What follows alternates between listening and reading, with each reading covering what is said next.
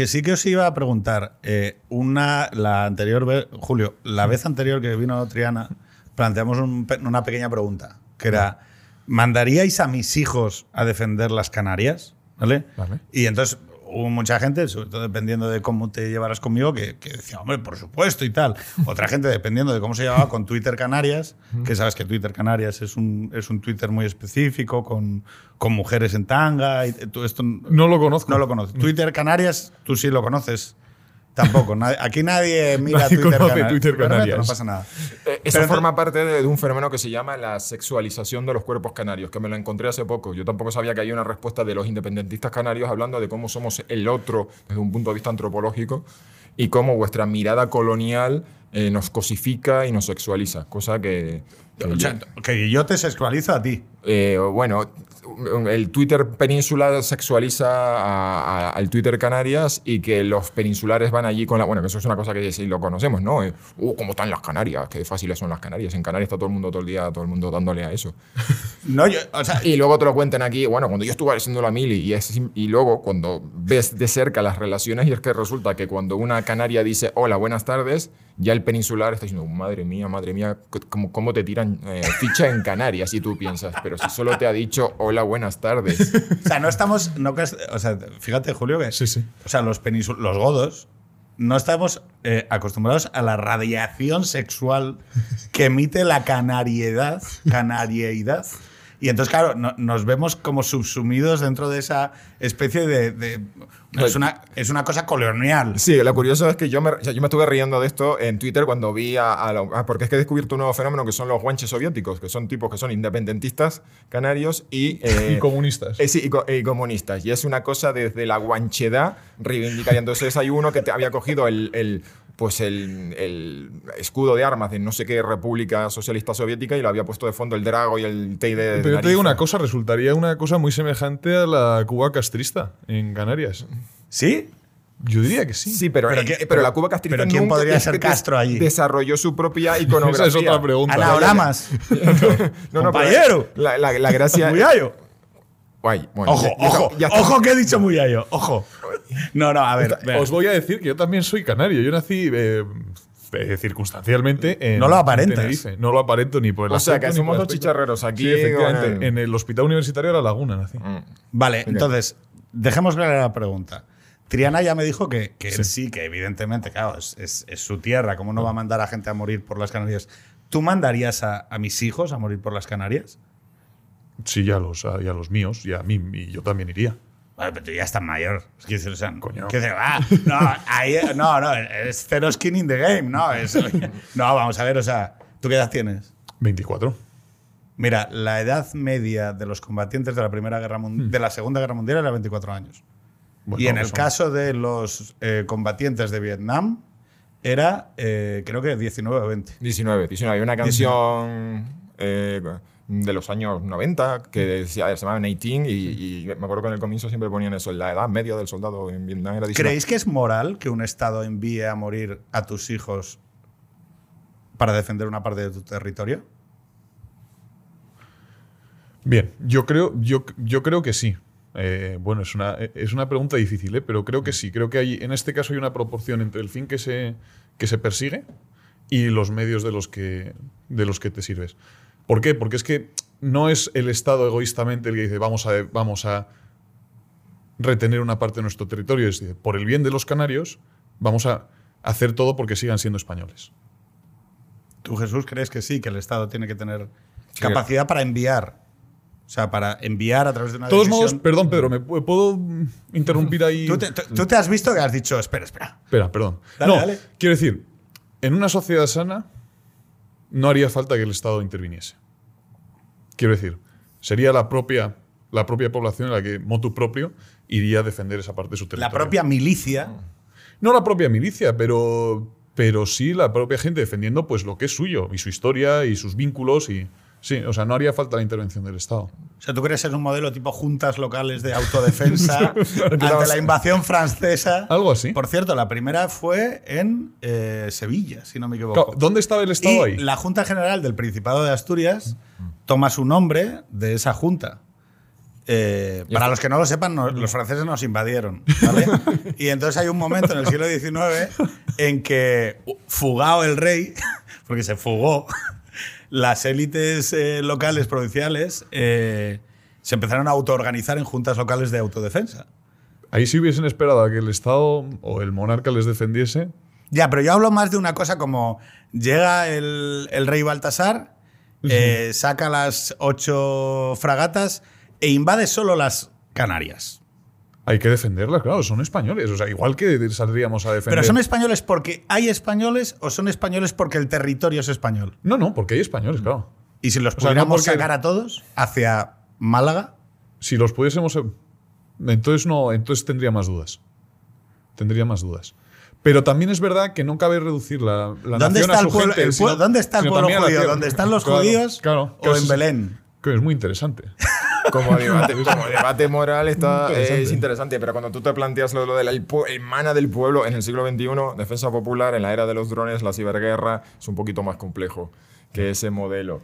Que me, oh, me va a decir, bueno, los, ahí están los talibán con un Kalashnikov en las montañas, pero en la guerra moderna, mira, mira Armenia y Azerbaiyán, eh, donde está el pueblo que emana y el nacionalismo y el patriotismo y el fervor. Te viene un dron y, y te, y te fulmina. Y que ese que- nivel de complejidad en el siglo XXI solo lo puede hacer un Estado. Claro. O sea que tú... O, o Estado o, o- o entidades cuasi estatales, es decir, que cuando el- la- las- los actores no estatales, y ahí estamos entrando en mi tema de las guerras posmodernas, los actores no estatales que tienen, uno, recursos económicos como los carteles de la droga, y dos, que se organizan en una estructura cuasi estatal para poder, por ejemplo, tener eh, un proceso- procesos industriales como el caso del Estado Islámico o, o, o Hamas en, en Gaza. Pero eso del el pueblo lanzando como en Ciudad, era, era Valdepeñas, en Ciudad- que le estuvieron tirando tejas a, a los franceses. O sea, cuando- Pero es mucho más romántico. Es que Claro. las guerras posmodernas son inhumanas. Ya, pero es que claro, claro. O sea, que hemos llegado un a la clave. pueda matar a 100 personas eh, arrellanado en su, en su butaca Mm. de, no sé, de qué zona de Estados Unidos, me parece a mí sórdido. Eso, bueno, o sea, es en el desierto. Claro. Es- vas por la mañana en el Ah. coche, lo aparcas, estás en un, es un, un parque de, de trailers y son, eh, pues son contenedores estándar donde están las pantallas de control de los drones. Y lo que estaban descubriendo los psicólogos es que es- una cosa es que a ti te saquen de tu familia, de tu entorno y te manden a una montaña a matar gente y luego regresas a tu cotidianidad y otra es que le des un beso a tu hijo que se va para el colegio Claro. y tú estás ahí apretando botones y matando gente, viéndolo en pantalla encima. Con un Los drones pero aún peor, porque cuando en la guerra, en realidad, lo de matar cara a cara, eso no es tan, tan habitual. Tú ves cualquier vídeo de cualquier guerra y la gente está con el fusil por encima del muro disparando y corriendo. Y se dispara muy a bulto, nadie tiene realmente blancos. Hay un vídeo de españoles en Afganistán que están disparando como locos y de repente uno dice, pero alguien tiene un blanco, alguien sabe a qué, a qué estamos disparando. Ese tipo de cosas, quitando limpiar trincheras, y no suele suceder. El problema del dron es que tú estás viendo al tipo caminando. El, pastor de cabra está con su hijo de 8 años y, y te dice el, el jefe, hay que fulminárselo. Pero tiene un niño, espérate que el niño se aleje. Pero Y tú- entonces... Y, y entonces es más íntimo, es más personal y más inhumano. La cuestión es, ese nivel de complejidad en el siglo XXI no te la dan la Junta del Pueblo. Entonces lo descartamos. Quitando, quitando algunos contextos como puede ser montañas, selvas y donde haya una ventaja intrínseca en, eh, para una fuerza irregular eh, de, de paisanos que saben, conocen muy bien el territorio. Entonces eso, por eso, como debate moral está muy bien, pero en la práctica uno mm, Pero técnicamente... entonces, solo por, por recuperar un poco el, el- el pulso de lo contemporáneo. Eh, si tenemos dudas sobre nuestra voluntad de ser, de nuestra, nuestro imperium para defender algo tan físico y tan, tan corpóreo como las Islas Canarias, eh, ¿tiene sentido que mandemos a chavales de Vallecas a una operación militar a morir en Afganistán? Más allá de la, si lo planteamos tal como fue, Bueno, va- va- espera, os voy a hacer las dos preguntas. ¿Tiene sentido que mandemos a nuestros chavales de Vallecas a matar a Afganistán? Y la segunda, porque antes estabais hablando de la guerra de drones, pero al final con los drones se pueden conseguir unos efectos muy limitados, que Jesús puede explicar, pero luego hay que saber si puede hoy Occidente plantearse los costes materiales de una ocupación en un territorio en el que, aunque se defiendan con tejas, se defiendan. Es que la gracia de todo esto, y es el, el- el debate de fondo, bueno, ya no, la- el asunto central es, ¿a qué se fue Afganistán? ¿A, a qué se- no, no, no, no es un chiste. No, no, no, no, no, Siro, que no lo estoy lanzando como ironía. Pero no, pero, pero porque- yo te hago la pregunta previa. Es, porque- ¿hay, ¿Hay que plantearse ir o no a Afganistán? En el, 11, en el contexto del 11S, evidentemente sí. Se va fundamental y principalmente para negarle a una organización transnacional que se llama Al-Qaeda sus bases. Y una vez que se consigue eso, o se consigue, se, sí, por, lo menos las bases físicamente se eliminan y se, y se le golpea duramente a, esta organización, porque no es lo mismo tener una retaguardia. Lo que yo decía, las eh, organizaciones no, no estatales son capaces de organizar ataques y hacerse más complejas cuando funcionan como un cuasi-estado. Y eso se consigue. El problema es que una vez lo has conseguido, en noviembre de 2001, dice, bueno, y ahora vamos a reconstruir el Estado afgano y vamos a reconstruir el Estado-nación. Y ahí empieza una segunda guerra, por así decirlo, que ha durado 20 años y en el que momento en que Estados Unidos se cuestiona que, eso, esa, o sea, que esa guerra no tiene sentido porque la primera ya se había logrado, y parte de ello está el acuerdo de los talibán de que si llegan al poder no van a volver a, o sea, no van a permitir, porque la clave de los acuerdos de Doha de febrero de 2020 es, bueno, posiblemente tú termines ganando esta guerra por, porque nosotros nos vamos a aburrir y nos vamos a ir. Pero si tú llegas al poder, ¿vas a permitir que Al Qaeda vuelva a montar bases ahí? Y los talibán dicen, no, porque ya hemos aprendido la lección, porque ustedes tienen unos drones, porque nos machacan, porque Obama lanzó una campaña de drones desde el 2010 al 2011 que laminó la organización de los talibán que estaban refugiados en, la provincia, en provincias pakistaníes como Waziristán.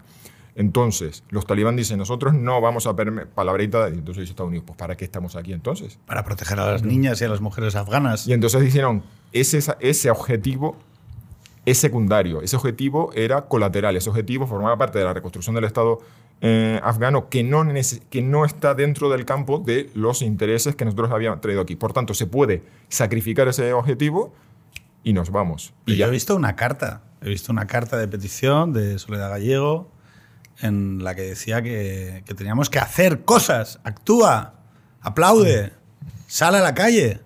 Julio, ¿has hecho algo por las niñas afganas? Eh, no. no. No, no, Bueno, pues Pero eh, ni siquiera, o sea, ni siquiera has puesto un tuit, ni siquiera he puesto un tuit. ni siquiera. escribí un artículo en el, que, en el que me metía con la. eh, El más con- leído, eh, ya me que Víctor te, Eso- eso. te lo celebró. Claro, Víctor te lo celebró, pero como Víctor te llevó a la- a la- al espacio de opiniones como autor. Sí, sí. ¡Eh, que esto lo he hecho yo. Un saludo a Víctor. que- Bien, bien, bien. Dale, no, dale. pero más allá de eso y de, y de ofrecer, bueno, ofrecí en su momento un misterio de Rosario. Por, pero, pero es que yo creo que Estados Unidos tiene una responsabilidad añida- añadida en Afganistán. Porque es tienes que- 20 24. y esto empezó hace 20 años. Mm, Cuando. Bueno, que ma- mm, No, antes, ¿no? Sí, bueno, eh, digo, la, Claro. la actual, la actual ocupación, ¿vale? Hmm. Eh, claro, es que para este señor y para mí, que vimos las torres caer, en, eh, tú, tú viste el vídeo de las torres caer, Sí. ¿Vale? Pero nosotros veníamos de un mundo donde no existía eso que se llamaba la guerra contra el terror. Claro, es que, o sea, no, no sé cómo explicar. O sea, nosotros hemos vivido entre dos grandes realidades, ¿no? Este señor y yo venimos de un mundo en el que la globalización eh, había vencido. Fukuyama. Sí. ¡Hemos ganado! Sí, y que- ¡Hemos ganado! y- y ¡Se ha caído el muro! cuanto más comercia China y lo que queda, el Perdona a los técnicos de sonido. cuanto más ¡Ha comercio... caído el muro, Muyayo! Por favor. Se decía es de muy mal gusto. Es de muy mal gusto. Esa, esa cosa nos toca. así en Canarias. En Canarias nadie habla así. Solo hay, solo hay un tipo de godo perso- malvado. Solo hay un tipo de persona en todo el mundo que dice muyayo y es el godo gilipollas que intenta hacerse el gracioso con un canario siempre y además que siempre lo que nos revienta los cojones que siempre es con el tono de condescendencia de los peninsulares. es como, oye, que no, que voy de buen rollo, que sois unos putos subnormales eh, tropicales. Y es como, ¿Ves? Como era- queriendo confraternizar con. Sí, además. es que lo hago desde mi superioridad peninsular y estoy intentando en ser gracioso y no, no, no, no hacéis Tintín en el gracia, Congo. no hacéis gracia. Vale, vale.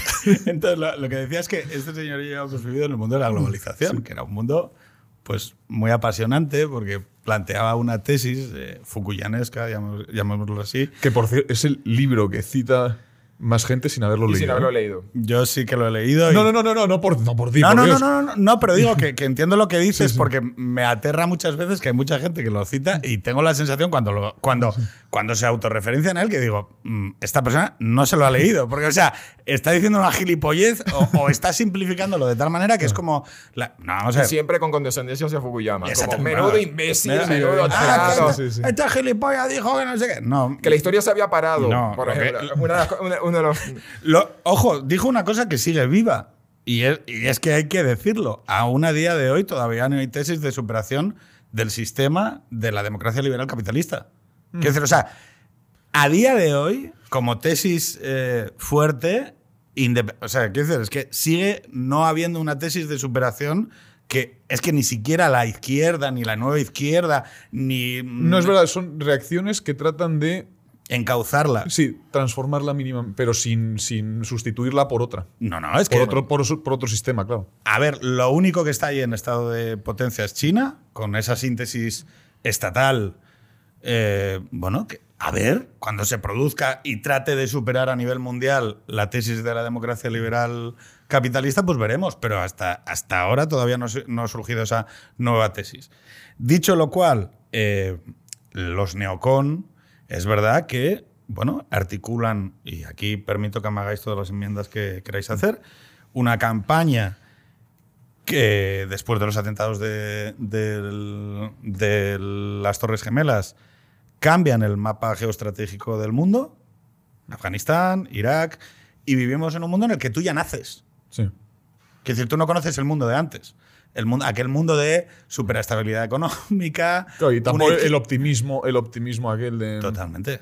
Es, es que son. Punto com, la nueva economía, el- Claro. ¿te Las acuerdas la, burbujas. por- la portada del el largo boom de, de Wire, como que era una economía, la nueva economía ya venía a romper las reglas y no iba a haber eh, ciclos, sino que esto era un Claro. inter- bueno, y por supuesto China. No me acuerdo, es verdad. en la globalización. Es que había- perdón, y- perdón, y- detente en eso. Es que, había- o sea, es que era la hostia. es que había una tesis que decía que no iba a volver a ver eh, burbujas porque siempre íbamos a poder eh, reconducirlas a través del. De La innovación. Sí. Llevamos 20 años sin inflación, pero bueno, sigamos. Entonces, el tema es que en ese marco, que tú ya naces en él, empiezan a- empieza a construirse una nueva eh, visión de legitimación de la intervención militar en el exterior, que es, empezamos con las guerras preventivas, empezamos con una serie de intervenciones militares que yo creo que es como el tema de los drones. Eh, sorprendentemente, el tema de los. O sea, quiero decir, a mí el tema de los drones, que vengo, del mundo anterior,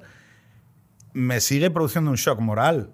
El hecho de que haya un ministerio mandando matar gente en territorio foráneo sin pasar por ningún lado. Quiero decir, de la misma manera que el mundo que este señor y yo conocíamos era un mundo en el que la protección de derechos y libertades individuales o la privacidad. ¿Os acordáis de la privacidad? Tú no. Pero, o sea, ¿tú te acuerdas de los debates sobre la privacidad? Todo eso se evaporó. Llegaron estas nuevas intervenciones, el Estado libera todas esas capacidades tecnológicas en la guerra contra el terror y la guerra contra el terror nos pone de hoz y coz sobre una realidad que di- dicen, bueno, aún a día de hoy, aún a día de hoy, te siguen pidiendo 20 años después que te quites los putos zapatos en el puto aeropuerto. O sea, quiero decir, Cinturón. Sí, o sea, oiga, pero. Y te someten a un escrutinio abs- absurdo. El teatro de la seguridad. Exactamente. Pero resulta que ahora se acaba, Jesús. ¿Qué es lo que ha pasado? Porque no hemos ganado. ¿Para qué hemos hecho todo esto?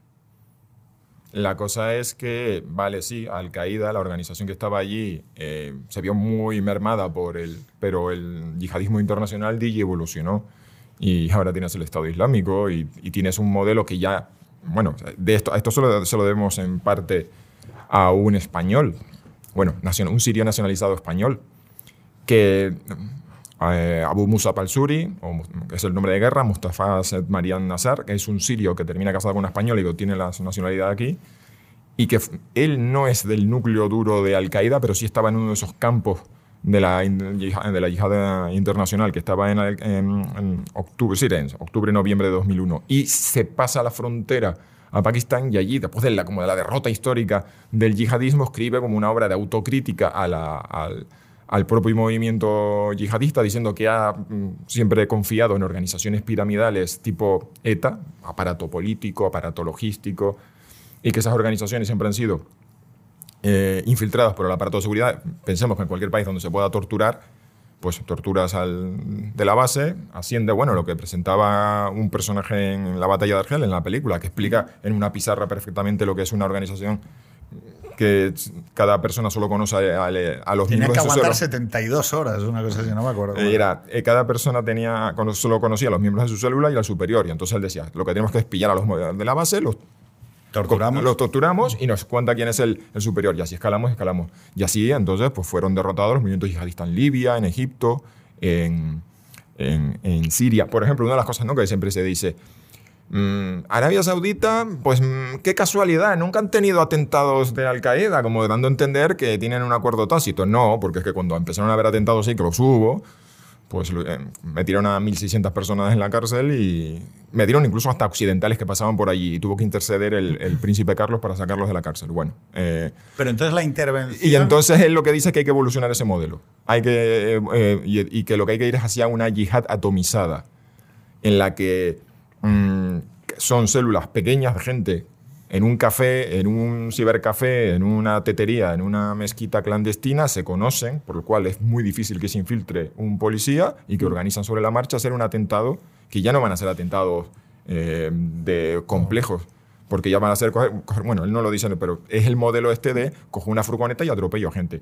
Eh, cojo un cuchillo y, y me- y- entonces hemos tenido ese eh, terrorismo atomizado, Sin el amparo de ninguna organización es- sí, bueno, luego ya cuando se establecen los- las bases de, perdón, cuando se forma el cuasi estado, el califato, hay una conexión vía re- redes, tele- o sea, redes, eh, redes sociales. Pero ya no, la gente no está así, no hay una circula. Bueno, no, es esa cosa de tengo que ir allí a aprender a que me a que me enseñen a manejar explosivos, que algunos casos sí, por ejemplo, los atentados del, de Charlie Hebdo y luego el del supermercado, el tipo que había entró en el supermercado que había estado en Yemen.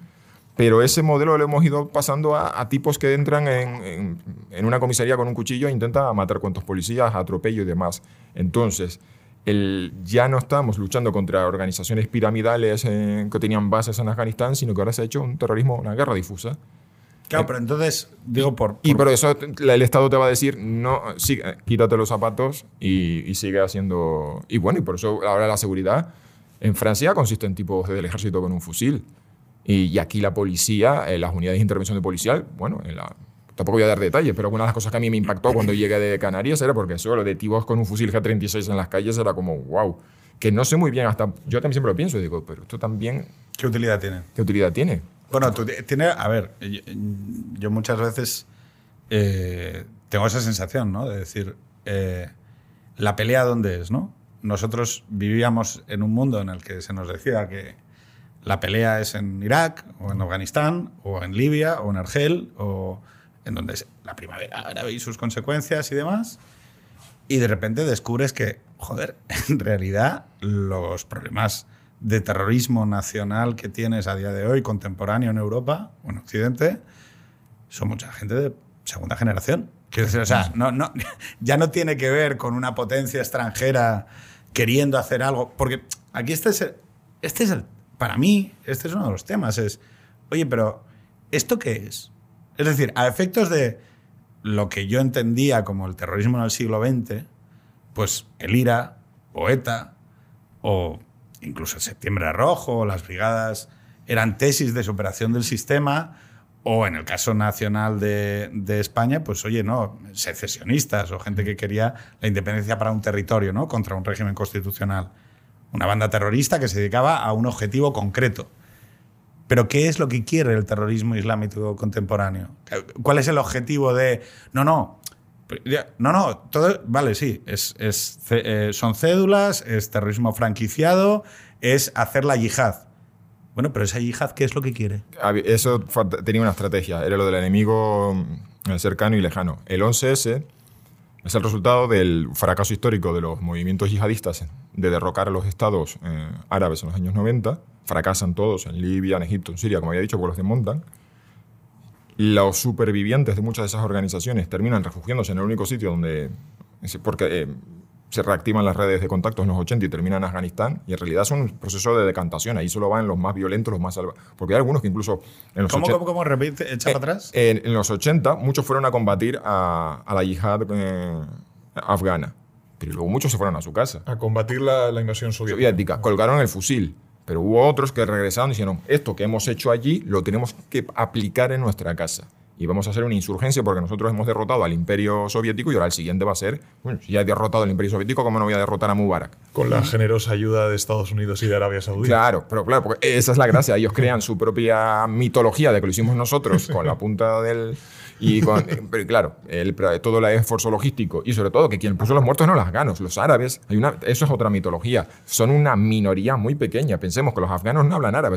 tú, tú, vienes allí, había mucho turista de la yihad que fue allí y hablaba con los paisanos y los afganos, ¿no? Entonces, eh, Bin Laden es el primero que dice, vamos a hacer unas brigadas de voluntarios árabes aparte. ¿De voluntarios? Árabes. Y vamos a combatir aparte. Y de ahí surgen esas redes. Cuando muchos de ellos, los que sí siguen con el fervor ideológico y vuelven a su país, fracasan, eh, terminan, por ejemplo, a Imán al-Zawahiri, que es el número dos, el médico este que tiene la, la, marca en la frente de, de Res, que era el líder de la, de la Organización de la Yihad Islámica Egipcia. Y termina en la cárcel, había terminado en la cárcel por, por, el, por el atentado de Bueno, ese intenta, ¿qué pasa?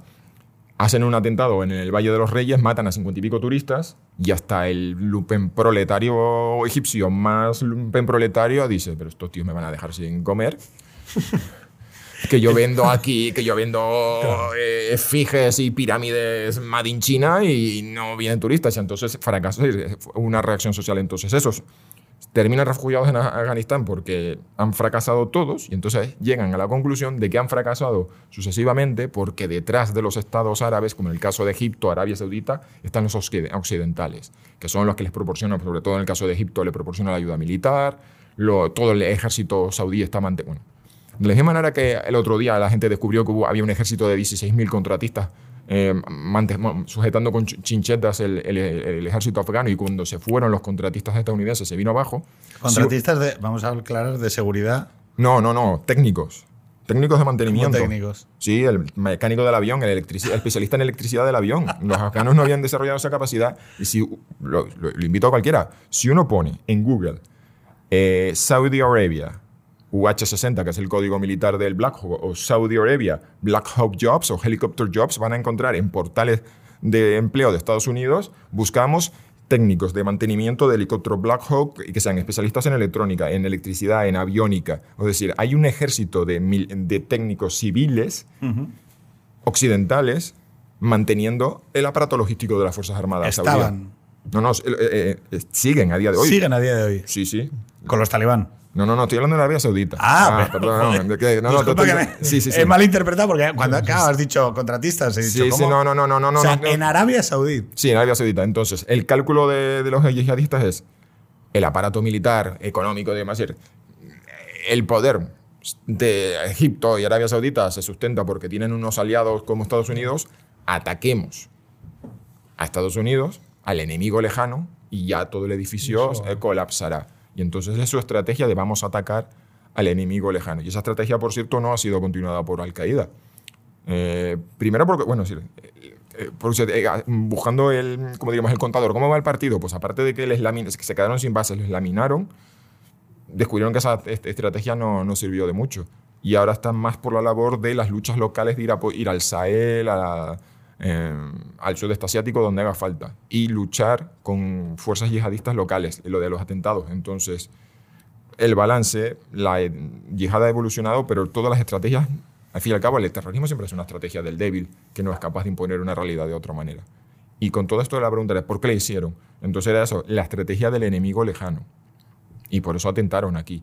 Y luego hay cosas como, por ejemplo, el atentado del 11M, es un acto de venganza porque después del 11S en, España se habían identificado a toda una serie de activistas yihadistas, pero claro, nunca nos afectaban. Eran gente que recogía dinero para la yihad chechena.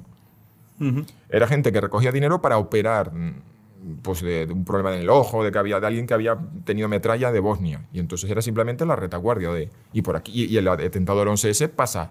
Eh, Mohamed Atta viene a España, ¿eh? Mohamed Atta, varios de los personajes. Se pierde la pista, no se sabe ni a qué vino. O sea, en el sentido de que no sabemos con quién se habló. Y cuando después de sucede el 11S, de repente dice, va, que toda esta gente que teníamos identificada como simpatizantes y gente que era una red de apoyo, resulta que sí, esa, red se relaciona, se solapa con la red de apoyo logístico del atentado ese. Entonces, la Audiencia Nacional pues, saca todos los autos de procesamiento y es la operación Dátil, si no me equivoco, y que, a- es el que manda a la cárcel a toda una serie de, de personajes que estaban ahí. Y es la, la generación, por así decirlo, la primera generación de ya de yihadistas globales aquí en España que terminan en la cárcel y entonces la periferia de esa red pasa al centro, toma el relevo y encima con el ánimo de vengarse de- del O sea, Estado es, español. es una venganza, una venganza perdón, por esas detenciones. Sí, como diciendo, nos ha- nos nos- sea, nos todo el primer equipo eh, a la cárcel. Pues ahora los suplentes saltan al terreno de juego y encima le van a dar un golpe fuerte sobre, sobre la mesa. Claro, pero, pero la Y, y- pregunta. y lo- y luego todos los atentados, siempre si uno mira toda la retórica y la narrativa que usan, suelen ser "Ca- castigamos a Francia por su papel colonialista imperialista apoyando al gobierno de Mali, luchando contra los mm, valientes. li- Ellos pa- pa- siempre tiene que ver con el papel de Occidente en- y luego ya, ya, ya nos pondríamos ahí, meternos en el terreno de la psicología social, de cuánto hay, no ya de ideología, sino de nihilismo y de, de negación. O sea, es como una especie de eh, negación, ¿cómo diríamos? ¿Cómo diríamos? Eh, rechazo a la modernidad y a Occidente eh, de una forma violenta. Claro, es que, a ver, el tema aquí, para mí, eh, sometido un poco al- a lo que hemos aprendido los últimos 20 años. Es decir, claro, yo, yo me veo, ¿no? Me veo con tu edad y pienso, joder, la de gilipolleces que yo decía. O sea, quiero decir, pero no, por, no porque en aquel momento fuese una gilipollez, sino simplemente porque la historia ha ido por otro lado y nos ha colocado frente a varias contradicciones. Eh, Occidente no tiene a día de hoy la, la fuerza, el imperium, ¿vale? la, la auto, autoconciencia de su papel dentro del mundo para mantener el papel tan activo que tuvo en la segunda mitad del siglo XX. Y esto es así. Decir, pero no, no vamos a juzgar si eso es bueno o es malo. Es simplemente Occidente ya no, hecho. no se autopercibe así. ¿Vale? aquel momento de Pax Americana, donde yo creo que había esa idea de que enfrente estaba lo soviético y entonces vamos a desarrollar un modelo que compita porque nos vemos amenazados y por lo tanto, pues mm, el telón de acero tiene que escenificar una serie de virtudes y de derechos y de, y de Estado protector y tal, una serie de cuestiones que ya no existen y que por lo tanto muchas veces cuando intentas mantener un diálogo sobre, bueno, pero entonces, ¿cuál es nuestro papel? O sea, ¿cuál es el papel de Occidente en esta cosa nueva? Defenderse de los ataques del terrorismo internacional. Bueno, ok, pero eso igual, y esto que voy a decir, igual es negociar con los talibanes. Es que igual proteger, o sea, igual protegerse de los ataques del terrorismo internacional se basa precisamente en, en hacer lo mismo que se hace con otros países, que es lo que acaba de explicar eh, Jesús. es que, o lo, sea, que- la lo que ha pregunta es- sucedido. Es, que lo que ha sucedido. Es que lo que estás contando no es una hipótesis, es lo que ha Claro, sucedido. La pregunta es, ¿por qué se puede... ¿Por qué es- Estados Unidos está legitimado para negociar con Arabia Saudí o con Qatar? No, sí, Y la, no las con negociaciones los- con Irán. No, no, no. la- las negociaciones de vamos a dejar esto atado para poder tener mayor mar- margen. No, con Arabia Saudí no hay No, nada- no, pero no, no, en, es- no en este asunto concreto, sino en general. No. ¿Por qué Estados Unidos puede llevarse bien con Arabia Saudí y eh, amparar el régimen saudí y no con los talibanes? O no con Irán. ¿Hay alguna diferencia? O sea, hay diferencias entre esos regímenes, pero no sustanciales. Quiero decir, o sea, tan abyecto es el régimen iraní como el saudí. De hecho, creo que es más abyecto el saudí. Y sin embargo, Estados Unidos. Entonces, no travistamos de Eh, moral lo que en realidad, Os voy a poner lo que en realidad es previa. geopolítico. Os claro. voy a poner una pregunta. pre- Claro, es que aquí empezamos a hablar de una cosa que es eh, la geopolítica puede ser moral. Se puede guiar por lo moral. Hay alguna, perdón, ¿eh? Es que, este, este- es Sí, que sí. a mí el- el- lo que me genera mucha curiosidad y me genera mucha inquietud es ver que nos estamos retirando de Afganistán y no hay un debate en profundidad sobre, bueno, pero qué, o sea, ten- tenemos las mismas gilipolleces de siempre. Eh, En vez de no a la guerra, ahora hacemos como una especie de articulación rara de así a la guerra. No se sabe muy bien cómo ni por qué. Y entonces, no, porque nuestro corazón está mm, mm, con las niñas y mujeres afganas. Aquí va esta corona de flores y tal. Y vamos a hacer una batucada. Si no hay una batucada, no es mi guerra y tal. Bueno, y, chico, y- no lo sé. O sea, que lo, lo- lo que querría anticipar es lo que yo tenía en el 2000, que era una interpretación del mundo. En el 2000 había una interpretación del mundo y bueno, podría ser errada, como, como la historia tiende a, a- a- poner en cuestión, pero a día de hoy, mm, Borrell, no, hace falta un, un ejército europeo. pero, a ver, pero si, no somos capaces de mandar a la gente. vamos a mandar a chavales de Getafe a defender Ucrania. Pero, ¿De qué coño me hablas? O sea, quiero decir, de acuerdo, pero. O sea, que yo estoy de acuerdo con reforzar. O sea, yo estoy de acuerdo con reforzar el ejército nacional. O sea, de, pero claro, habrá que entender de una vez si a lo que vamos es a un mundo donde los intereses nacionales. Los, ojo, ¿eh? los intereses nacionales merecen ser defendidos en el exterior mediante unas fuerzas armadas dignas de tal nombre, ¿vale? Que esa sería opción A.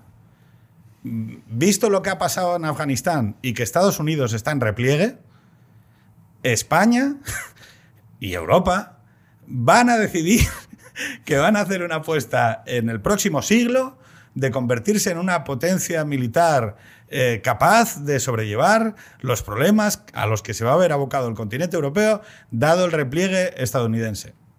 Oye, ok, opción A. Opción B. vamos a seguir haciendo batucadas, eh, campañas en change.org y, vamos a seguir... Eh, tú has dicho que hubo gente que rezó. Y me parece de puta madre. Ante, ante lo que le iba a pasar a muchísima gente, dijo, voy a rezar.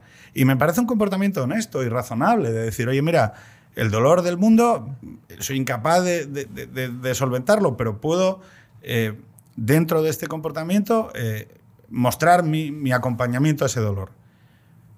Pero claro, es que eh, esos más, tienen más corporidad y tienen más densidad y me, tiene más sentido que andar poniendo tweets de mierda que no llevan a nada. Entonces, la duda, o sea, la duda es, Vale, nos retiramos de Afganistán. Eso no sé si pone o no en cuestión los últimos 20 años. Tú aquí has defendido la intervención y has dicho que tenía sentido. En su momento. En su momento tenía sentido. Vale, pero hoy lo que tiene sentido es. La intervención tenía sentido. Luego ah, se abrían varias, eh, varias opciones. Una, que no se terminó de explorar y no por, por cuestiones largas, es haber hablado con los talibán. No hoy en el 2020. En el 2021, sin haberlo. Decirlo, oye, mira, os hemos dado hasta para el pelo.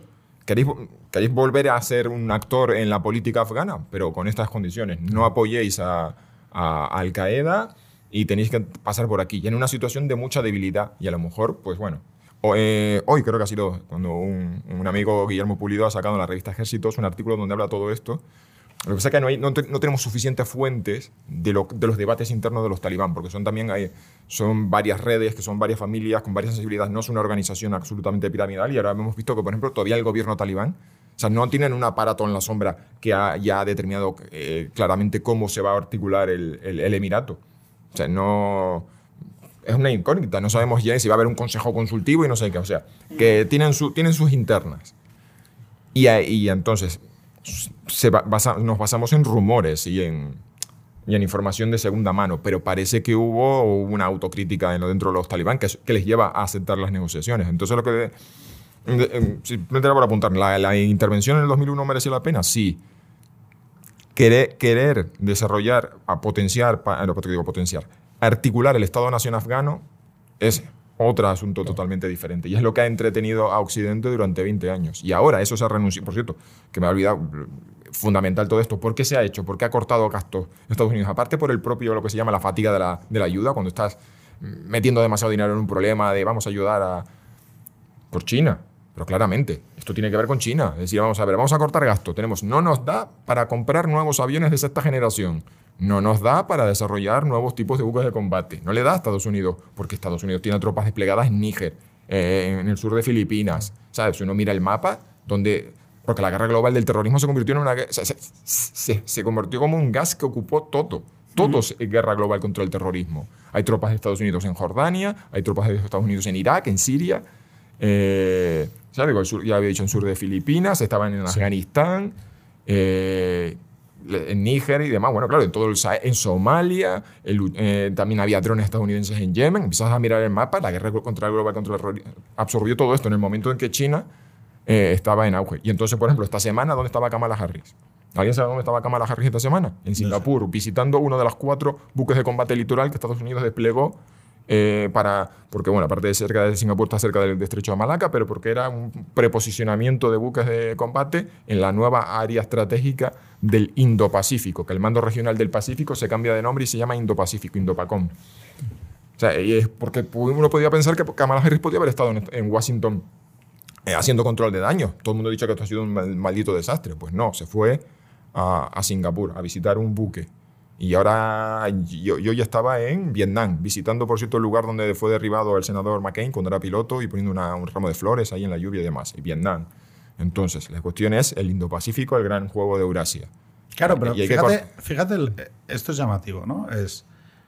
eh, vuelve a los titulares un conflicto como el afgano, que es cuando fuimos los mejores. Claro, es que yo pienso, hostia, hace 20 años. Es como ver las fotos de cuando estabas delgado, ¿sabes? O sea, estabas cachas. Y dices, joder, hostia, Occidente lo molaba todo en aquel momento. Había ganado lo soviético, el centro del mundo, la historia pasaba por Europa, por el centro del mundo, por la, la dem- la democratización llegaba a las anteriores eh, naciones ocupadas por los soviéticos, el proceso de ampliación de la UE, el euro para todos. Y, sorprendentemente, nos metimos en una. Nos metimos en diferentes misiones. Eh, Porque esto de Afganistán era una misión, si no me equivoco, de la OTAN. Sí, fue asumida por la OTAN en el 2003, sí, eh, ISAF, Fuerza de Asistencia y Seguridad Internacional. Claro, pero es que la OTAN iba de que Estados Unidos montaba alianzas y eh, protegía intereses donde estábamos medianamente alineados. Pero ahora habría que hablar muy claramente de que eso necesariamente en el futuro no tiene por qué ser así. O por lo menos que ya lo dijo Trump y lo ha repetido Biden. y que en algún momento tendremos que hacerles caso, que es, eh, bueno, que ellos las facturas, mm, que ahora mismo, mm, que cada uno empiece a pensar en empezar a poner cera en el palo para aguantar su propia vela.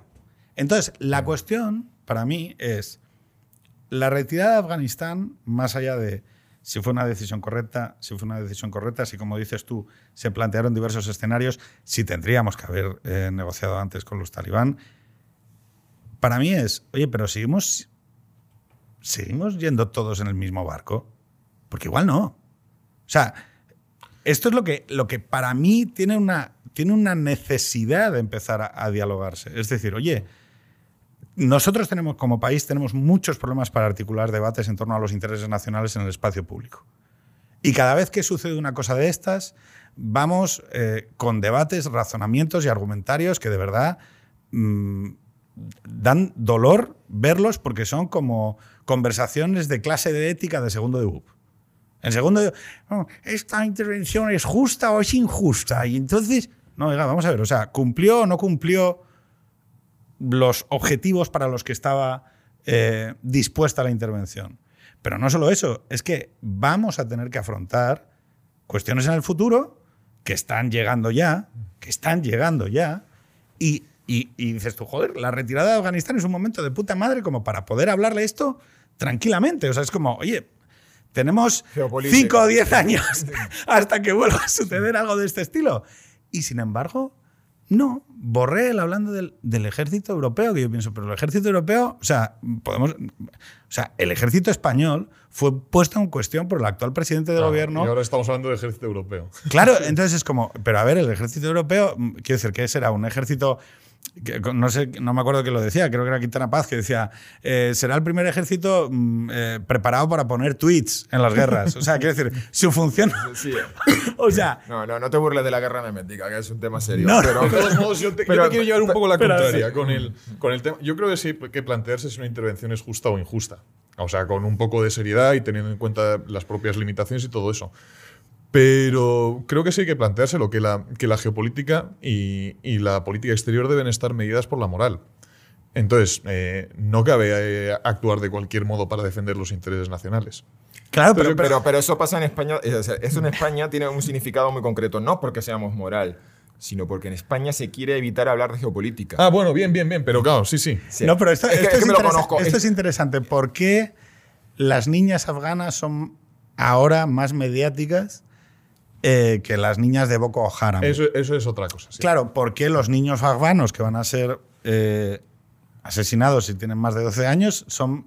eh, Claro, o sea, es el problema es, el problema es que tengo la sensación de que cada vez que pasa una cosa de estas, la, la vemos y la apantallamos en torno a nuestras guerras internas ideológicas. Sí, Pero que además, cultural. Pedro, dentro de dos semanas esto estará completamente olvidado. Claro, entonces, eh, es- o sea, tratamos todo, todo, como si no fuese corpóreo. Como, si- Quiero decir, ¿para qué estamos preparados en Occidente hoy?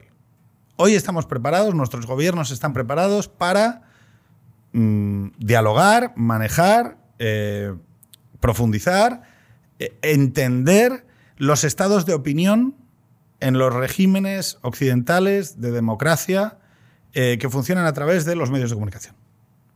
Y para, es para eso, para lo que nuestros políticos están diseñados, preparados y entienden. Es decir, la generación, el manejo, la influencia, el diálogo con los estados de opinión de la sociedad, de la comunidad. Es para eso. ¿Y qué es lo que nos ha pasado? Tercera vez ya en cinco años. Que cada vez que llega algo robusto, es decir, que no entra dentro del, del tablero de la partida, es decir, no, bueno, claro, estamos pues en nuestros, en nuestros tweets, en nuestras mierdas, en nuestra nota de prensa, en nuestra declaración, en nuestro he hecho un una encuesta cual y, y me sale que no sé qué, y entonces llega el Brexit. Tortazo de realidad que cuando- Llega llega el Brexit. Y, y- y los superpolíticos europeos no. O sea. No, pues vamos a insultarles. Vamos a decirles que son subnormales. Eh, ¡Gilipollas! Eh, ¿A que no os atrevéis a votar otra vez? ¡Boom! Segunda vez. Que han votado los que han votado a favor. ¡Han los votado a los viejos! ¡Han votado los viejos, muyayo! Bueno, perdón. Entonces. entonces- Es una no, mala imitación de Ignatius. Es- no intentes imitar a Ignatius, por favor. Vale, y tercera vez votan al Brexit.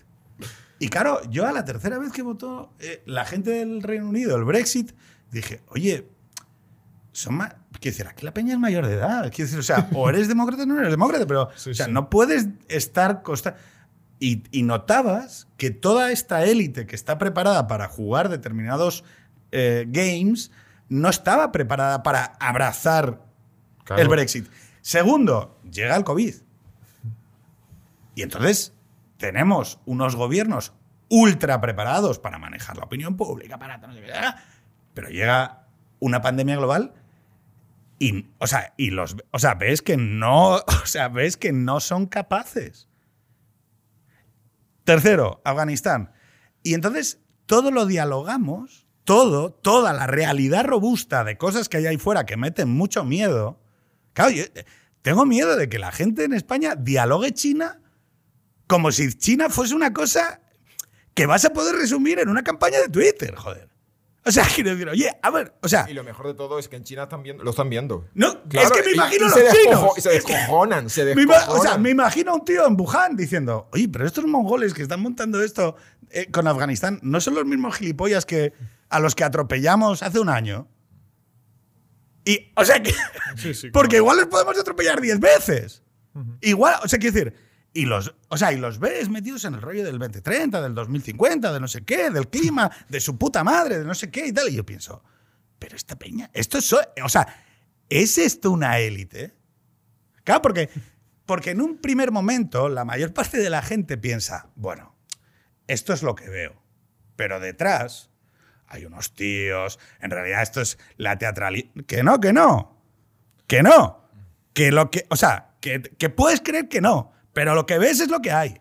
O sea, al payaso que ves en Twitter que es no sé qué en, el gobierno de no sé qué más, ese es el tío que está tomando decisiones. O sea, no te hagas la composición del lugar de que hay una sala cerrada donde hay unos tíos muy listos. Que, que no, que no. Que la gente es así. Y entonces, claro, tú dices, oye, esto es. Quiero decir, esta gente, este, este clima, esta, este grupo, esta élite, nace de un mundo muy concreto y muy determinado, que es el que tú y yo conocemos, que es el de que, bueno, cuando las cosas se pongan chungas, llegan los F-35, hacen así y, y dejan el tema parado. Pero es que ese mundo desaparece. O sea, quiero decir, y, Euro, y Europa, España en concreto, específicamente, es como que, oye, pero vosotros entendéis que lo que viene es un mundo que no se parece, eh, en el que no vas a... Claro, por eso están tan confusos ahora. Es, bueno, si se está retirando Estados Unidos, ¿A quién puedo echar la culpa? Que no, que no, chatín. Que no va. O sea, que, no- que nosotros antes teníamos un privilegio. Que era echarle la culpa a Estados Unidos por las cosas que hacíamos, que hacía por ellos, evidentemente, pero también por nosotros. Mira, regalo concedido.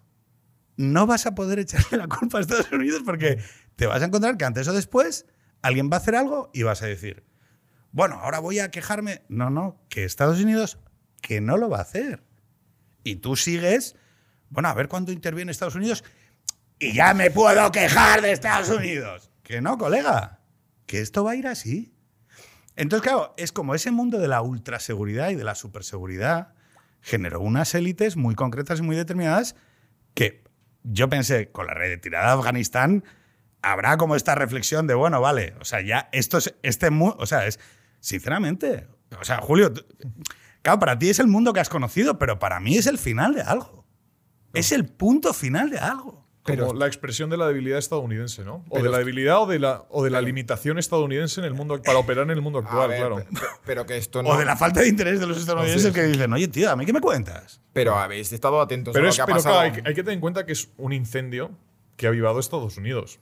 Quiero decir, o sea, que, que cuando se le echaba la culpa a Estados, a Estados Unidos por sus intervenciones, eh, sobre todo en los últimos 30 años, se le echaba la culpa con razón. O sea, Estados Unidos se ha dedicado a agitar avisperos por todo Oriente Medio que no hacía falta agitar. O sea, lo de las, pri- lo de las primaveras árabes. ¿Están mejor esos países de Agitado- lo, Agitadas por Estados Unidos, ahí me parece que. Julio, tú- defiéndete. Ataca. No, no, a ver, lo que, lo que Hombre, yo creo, eh, lo- a ver, yo creo que hay que decir una cosa, y yo ahí convalido lo que dice Julio, que es que desde Occidente, no sé si desde Estados Unidos, desde todo Occidente, vimos las primaveras árabes, que fueron Sí, sí. hace cinco años, ¿cuándo fue? 10 años. 10 años? Diez años. Y dijimos, fue- ese fue otro coletazo de fukuyanismo. Claro. Es, ah, aquí está La democracia va a triunfar. esto es como Backlash Havel, ¿no? es decir, aquí, como en Hungría, como en Rumanía, como tal, ah, ah, venga, va a llegar la democracia. Y lo que apre... Quiero decir, es como, oye, ya lo vimos hace 10 años. Ya vimos hace 10 años que por la razón que sea, esto no es viable. Y no, quiero decir, a los hechos nos remitimos. De aquí no salen democracias occidentales. Claro. ¿Cuál es el...? O sea, quiero decir, y ahora ya encima, oye, nos retiramos. Ya retiramos. Quiero decir, es que ya es, es como decir, oye, ya está, para mí, y era lo que os quería preguntar, es si esto no es el fin de algo. Y hay que verlo como, pero no como el fin de Afganistán, o tal, es, oye, de un mundo en el que cada uno, cada mochuelo a su olivo. Pero vamos a ver que Estados Unidos te lo ha estado diciendo de- desde hace 8 años. Lo que pasa es que aquí no habéis pillado el mensaje. ¿Qué nos ha estado diciendo? Madre mía, a ver, 2013. Obama dice, el uso de armas, bueno, lo había dicho previamente, ¿no? El uso de armas químicas eh, en la guerra civil de Siria cambiará mi Supondrá ecuación. Tal. ¿Qué nada. hace? Nada. Los eh, el- el- el- da un poco más de contexto. Eh, en la guerra civil de Siria se Sí, utiliza... 8 de agosto de 2013, el régimen utiliza armas químicas contra su población porque están ut- utilizando una política de tierra quemada en las retaguardias de las zonas controladas por los rebeldes. Y el aparato de maquinaria de propaganda iraní y ruso se pone en marcha y tienes a todos los idiotas de la izquierda europea eh, comiéndole, o sea, tragándose sus narrativas.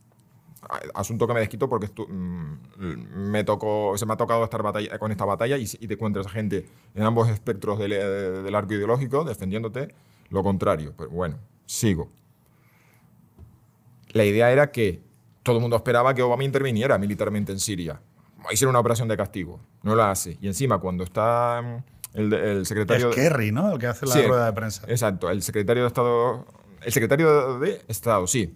Que va a hacer las conversaciones bilaterales con el Reino Unido, que es el, sos- el- el aliado privilegiado. Por cierto, lo que estabas contando, el Reino Unido ha dicho esta semana que hay que empezar a replantearse lo de la eh, relación especial con Estados Unidos porque mm, te- un día te dejan tirados y no sé qué. O sea, a lo mejor se avecina una alianza militar del Reino Unido extra OTAN, no sé cómo la van a articular. Bueno, está allí y un periodista le lanza la pregunta y dice, oye, ¿y si los rusos plantean una alternativa con las armas químicas y no sé qué? Y dice, como cayó el muro de Berlín, un tío en la rueda de prensa improvisando, dice, "Mm, sí, ¿no? Y la brofa a los pocos días o a las 24 horas dice, sí, sí, sí, yo, yo, yo, me, yo me encargo de articular aquí una so- solución. El, Estado, el gobierno entrega sus armas químicas, que son destruidas en un barco factoría del Mediterráneo, cosa que permite además hacer muestras, tomar muestras y, y cotejarlas con las que se habían usado y se comprueba que efectivamente habían sido usadas. Pero bueno, la cuestión es que Estados Unidos, la hiperpotencia, el, momento unipolar, el país que entraba y te destrozaba todo, le ha entrado el canguelo. Pero Y en el año. gracias y- a y en el- Dios. y- bueno, sí, espérate, espérate que lo que viene ahora. ¿Qué pasó en el 2014?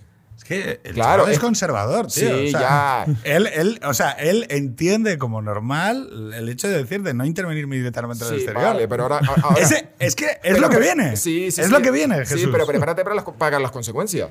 Claro, pero si yo la- estoy viendo la jugada. pero si las dice, consecuencias- Bien, Estados Unidos mordió el polvo. Vale, pues. No, no, no, ahora no, no. me llores, ahora no vengas a llorar con lo que viene luego. ¿Qué pasó en el 2014? Pero si estamos llorando las, conse- las consecuencias de la política hiperactiva de Estados Unidos en el exterior, en Oriente Bueno. Medio. Bueno, pues en el, en el 2014, un señor que se llama Putin decidió comerse un país. Ucrania. Sí, en, en delante de las narices de Europa. Hola, pa' mí. ¿Y qué demostramos los europeos?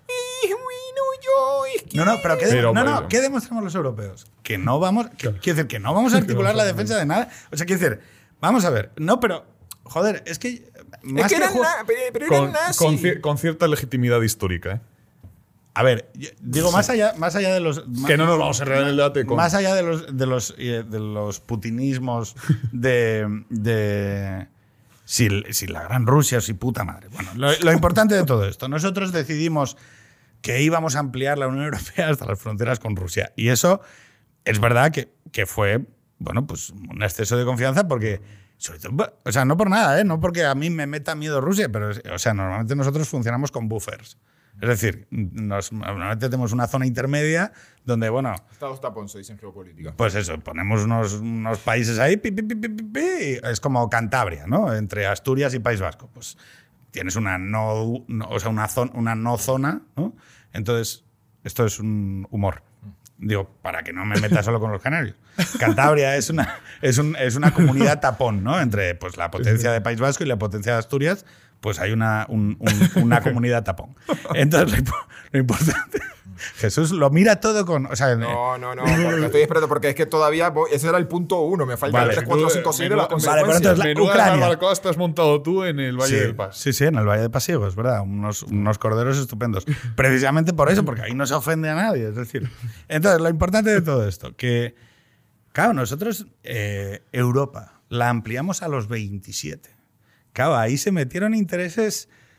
Mm, El otro día Miguel decía, oye, yo mm, tengo problemas con las exportaciones eh, de mi hortofrutícolas mías, de Murcia, porque hay no sé qué conflicto de la Unión Europea con, con Rusia y no sé qué. Y es como, tío, aquí hemos integrado muchas, muchísimas cosas como si no tuviera costes. Es decir, contando solo la parte del jamón.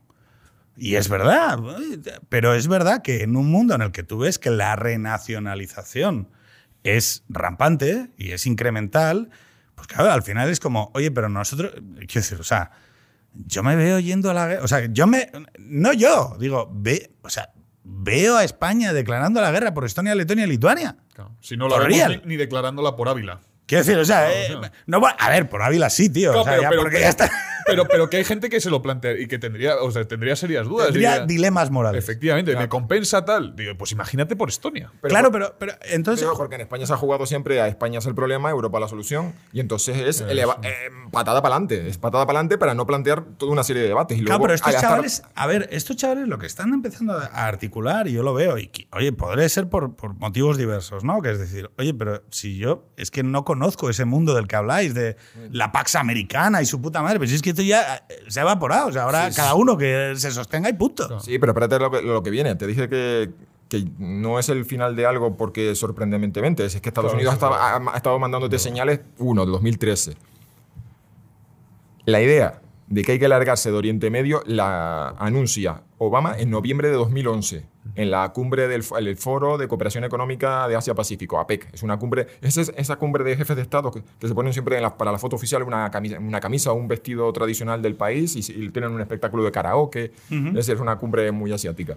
Y tiene lugar en, en, en Hawái él en una, eh, dice, ha llegado el momento de que nos desenganchemos de los asuntos de seguridad de Europa y de Oriente Medio para que giremos la política exterior hacia Asia. Y entonces Ya cuando- hemos jodido suficiente el asunto, ¿no? Vamos- Eh, vámonos de es- es pivot to Asia. ¿Y esto en qué se articula? Que ellos miran el mapa y dicen, ¿cuál es el- la cuestión fundamental aquí que nos retuvo la, la doctrina Carter? El petróleo. Vamos hacia la electrificación del coche. Esto Claro. cada vez importa menos. Dos, ¿cuál es un asunto de seguridad que no nacional de Estados Unidos, pero sí que ha sido siempre un, un eje de la política exterior, la seguridad del Estado de Israel?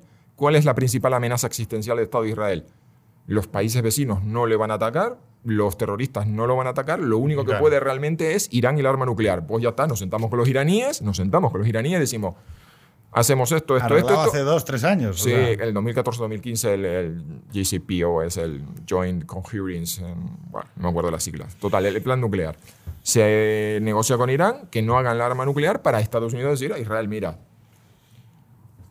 yo lo único que puedo hacer es lo del arma nuclear iraní la, y, no- y me, y me limpio las manos y me voy de aquí. Y entonces empieza a pasar cosas como que los países árabes y a Israel se dice, uy, que nos hemos quedado solos, tío, que se ha ido el otro. Y empiezan a negociar entre ellos. Claro, Pero es que, claro. o sea- y entonces ahora todo el mundo está jugando a la geopolítica y cuando, todo el mundo, cuando digo todo el mundo, me refiero a potencias como Polonia, Italia, Grecia. Todo el mundo tiene un puto plan. España no tiene un plan. Es que, es que Ahí la pregunta, o sea, y los claro, intereses de y- Europa. y, claro, se- ja, ja, ja, ja, que ahora los Estados Unidos se ha jodido, ja, ja.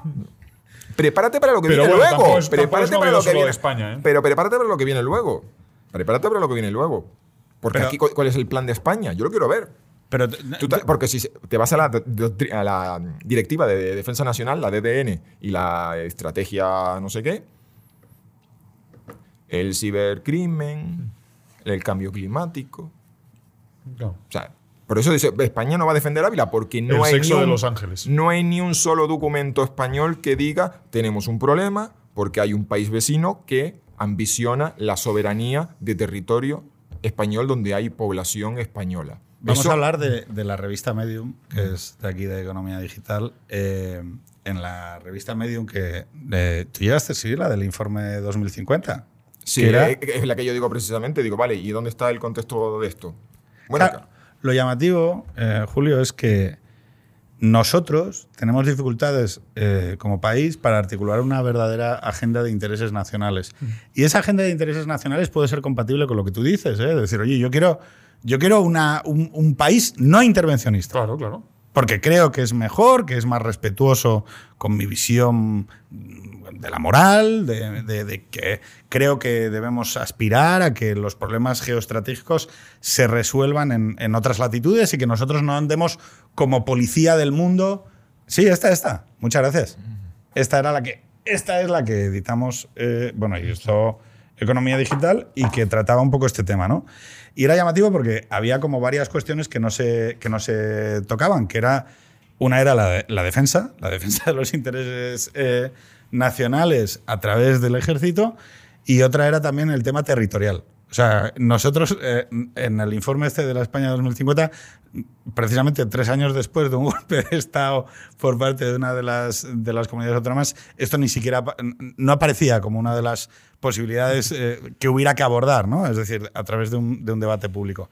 Y sin embargo, sí que aparece el tema de la dieta, el tema del clima, el tema de cuestiones que, bueno, que pueden ser razonables, quiero decir, porque muchas veces cuando, cuando se te trata de etiquetar es como, joder, es que tú no reconoces la, importancia de que la gente tenga una dieta sana. Sí, sí. Hombre, evidente, evidentemente sí, ¿no? O sea, como cualquier persona mm, razonable considera que esto pues es un tema bien, ¿no? Lo que no me parece es que sea el tema central de un país en el debate público, sobre todo cuando hay circunstancias infinitamente más sangrantes como las que nos vamos a, a- a- vamos a tener que afrontar. La primera conversación que tuvimos con Triana fue porque la militarización de Marruecos, es decir, que, si no me equivoco, nosotros teníamos 11 fragatas y ellos tenían en un primer momento 3 en Perejil. Una, una, no. Una. Una. Era una 17. La diferencia en el año 2000 era una 17. Claro. Y ahora era 11 nosotros. Sí, 11 y ellos llevan ya por 6, 7 y van a comprar un par más. Claro, entonces, ¿qué es lo que, qué es lo que sucede? Eh, una cosa que a, a mí me gustaría reflexionar es que que nosotros pidamos que Estados Unidos no haga de policía del mundo por cojones, o sea, por cojones, conlleva que nosotros tenemos claro, que ser capaces de defendernos. Es decir, o sea, me- oye, yo puedo estar de acuerdo con que eh, esa idea del hegemón es una idea que ya no va a ser realista y por lo tanto no podemos aspirar. Sí. ¿Y cuál es la consecuencia lógica de ese pensamiento? Bueno, pues que tenemos nosotros que ponernos a ello. El problema es que la falta de élites nacionales y la falta de esa visión sobre nuestro propio ejército y el papel que desempeñamos en el mundo nos pone muy difícil hacer ese tipo de maniobras, porque no tenemos un debate estructurado alrededor de eso. ¿no? Y muchas veces los debates que trasplantamos, que yo creo que esto lo hemos hablado muchas veces, son debates que copiamos de otras latitudes o de otros mapas de intereses. Es decir, podemos estar hablando durante horas sobre Bolsonaro, que no sé qué cojones se le perdió a la gente con Bolsonaro, o con Orban. Eh, eh, esto que voy a decir es. Esto que voy a decir seguramente a la gente le resulta un poco incómodo. Mira, yo no tengo ni puta idea de cuál es la posición de los húngaros sobre los LGTB. Lo que sé es que nadie en Hungría hizo protestas cuando Zapatero aprobó la ley del matrimonio homosexual. ¿Vale? O sea, a nadie. O sea, quiero decir, ningún país por ahí puso la voz en. eh, eh, gritó, ni, ni nos insultó, ni, ni nadie en Grecia dijo, pero estos hijos de puta, ¿cómo se les ocurre? No. Nos dejaron votarlo, nos dejaron aprobarlo, dejaron que las cortes decidieran sobre una cuestión que afectaba a nuestra comunidad. Y dentro de nuestra comunidad hubo un debate intenso. Oye, ¿el matrimonio homosexual tiene que ser o no ser? Bueno, ya está. Respetar, o sea, quiero decir, en Hungría, salvo que yo me equivoque, la gente vota y decide y, y escoge cuál es su modelo de comunidad. Y una parte importante de, de- de empezar a reconocer estas cosas, de decir, oye, pero vamos a ver, a ti, o sea, ¿por qué, ¿por qué tienes esta propensión a opinar sobre cuestiones que en realidad no te son relevantes para tus intereses? Hay un debate capturado sobre lo ideológico que lo único que hace es proyectar sobre el exterior nuestras neuras personales. Entonces voy a hablar, voy a ridiculizar a Johnson, a Boris Johnson. Boris Johnson es un gilipollas. No sé, chico, pues igual lo es, pero la gente tiene derecho a votar. A mí Pedro Sánchez me parece un gilipollas, pero es lo que hay, la gente lo vota. O sea que esta especie de visión infantil sobre la política internacional, que yo creo que Jesús la ha sufrido especialmente, Sí, Porque y- es- Y lo hablamos en la primera conversación de lo que me pff, revienta. Claro, es tener. Vosotros tenéis una oportunidad, que es abandonar esta mierda. O sea, pedirle a la gente que los debates tengan algo más de sustancia, de densidad, porque es que lo- el mundo al que vamos va a ser un mundo donde las cosas robustas van a empezar. Quiero decir, precisamente si la acción policial de Estados Unidos se retira, nuestro cuerpo, nuestro organismo va a estar mucho más expuesto a las cosas robustas, porque precisamente ya no va a haber pues seguramente vamos a tener que tratar sobre cuestiones que afectan a nuestros intereses y, y- y- y con dimensiones verdaderamente robustas, que ya no van a ser, "Mm, voy a tener una opinión sobre las elecciones eh, meridionales en Italia y cuál es el resultado de Salvini. Bueno, yo- chicos, no sé cuál es el resultado de Salvini en las elecciones meridionales de Italia, pero ¿qué cojones más te da? Claro. Y bueno, es que no sé si lo llegamos a, com- a com- a comentar en una de las con- conversaciones previas, cuando el- los acuerdos de Abraham, que durante ¿Qué son? los el acuerdos entre Israel, Bahrein y, y Emiratos Árabes Unidos, que era un tema que, por cierto, como yo venía del, desde el 2014 con el tema de la nueva Guerra Fría, que yo cuando empecé a triangular allí, a trazar mm, los bandos y demás, o sea, hay una incoherencia total, es que los aliados de Estados Unidos en Oriente Medio no se hablan entre ellos y no son aliados, mientras Rusia, Irán tienen su, bueno, el eje de la bueno, Irán articula el eje de la resistencia y, son aliados en Siria, esto entonces, esto solamente puede conducir a que se lían. Bueno, pues muy bien. Yo, claro, yo me levanto por la mañana, veo mil análisis que se, vienen de think tanks de Estados Unidos, de Emiratos y de, bueno, think tanks o, o per- periodistas analistas. Y estoy en ese mundo, y ese es mi mundo. Pero claro, también se me cuelan las cosas españolas. Y el, y el análisis español es, lo llaman acuerdo de paz, pero no es un acuerdo de paz, porque esto no, no soluciona la vida de los palestinos. Yo, tiene que ver el acuerdo de Emiratos Árabes Unidos con, con, con Palestinos. Esto es puta geopolítica. Y esto tiene que ver con Irán. Y esto articula un montón de cosas. Y además, esto eh, tiene, tiene un potencial económico. Si te pones desde el punto de vista geopolítico y desde el punto de vista geoeconómico. un país con mucho capital y con ganas de industrializarse como, eh, como Emiratos Árabes Unidos en temas de software, biotecnología, y un país que es la Startup Nation como Israel, digo, aquí hay una sinergia brutal y si vamos a empezar a ver un montón de acuerdos. Ese, ese era mi análisis, en ese nivel, economía, geopolítica y demás. Y aquí en España estábamos con mm, nos quieren vender que es un acuerdo de paz, pero, pero en realidad esto y ahora, pero... Y esto tiene, tiene que ver con, bueno, en, en lo, a nivel más pedestre, por ejemplo, en el nivel del periodismo internacional, es porque es un periodismo muy barato. Y es un periodismo muy tonto. Bueno, Es- a ver, a esto, hay que entenderlo. Vamos a ver, The Economist, ¿no? Es, yo esto es una cosa que, que me- a mí con 20 años me pasaba, ¿no? Que decía, joder, pues hay como una serie de publicaciones que parecen como para gente más ilustrada, ¿no? Entonces, eh, se debatía la, política internacional como una cosa para geeks, o sea, era como al que le gusta Evangelion, ¿no? O le gusta mm, el rol, o le gusta tal. Y, y entonces era como una especie de- de gamificación de la política internacional, ¿no? Pues tú vas con el ejército de orcos o de enanos o tal, y era una cosa como mm, muy blanda. O sea, muy blanda en el sentido de que no tenía, no tenía sustancia, no estaba clavada. Pero esto, ¿por qué lo estamos defendiendo? No, es, no, porque yo estoy alineado ideológicamente con esto y entonces, pues, España, yo defiendo est- esto, ¿no? Eso también se ha trasladado eh, a la visión contemporánea de los intereses eh, nacionales. Yo, por ejemplo, con el tema de la última elección en Estados Unidos, no, no, España va con Biden. ¿No? Pero, quiero decir, no, no o sea, quiero decir, sí, o sea, había como una especie de, no, no, es que tienes que proclamar, proclamar que vas con, pero a ti qué cojones. O sea, y, y en el supuesto de que ganase Trump, ¿cómo vería Trump a ese país que se ha posicionado sí, pero, indistinto? O sea, No, pero sobre todo es, sobre todo es el hecho de que para mí era un- como, es como una cuestión de gente mm, ilustrada que tú tengas una opinión sobre el sistema político, o sea, sobre las próximas elecciones en Italia, sobre las próximas elecciones en, en Francia, sobre las próximas elecciones en el Reino Unido, sobre las próximas elecciones en Brasil. Y es como una cosa que articula a la clase media elevada en España. Los, Cuando, pre- los prescriptores que nos quieren enseñar a pensar bien. Es que así ha sido el papel de la- del periodismo, no contarte la realidad para que tú la analices, sino para que pienses bien. Claro, pero por ejemplo, ahora se cae Afganistán. Y ninguno de los prescriptores que, que yo haya visto, de estos de redactores de política internacional, ha hecho nada más que decir, bueno, pues nada, se ha ido, tal. O sea, no hay, una, no hay un verdadero debate eh, sobre estas cuestiones. Claro, ¿qué es lo que, qué es lo que a mí me, me genera un poco de sensación de esperanza, de alguna manera, hacia las nuevas generaciones, ¿no?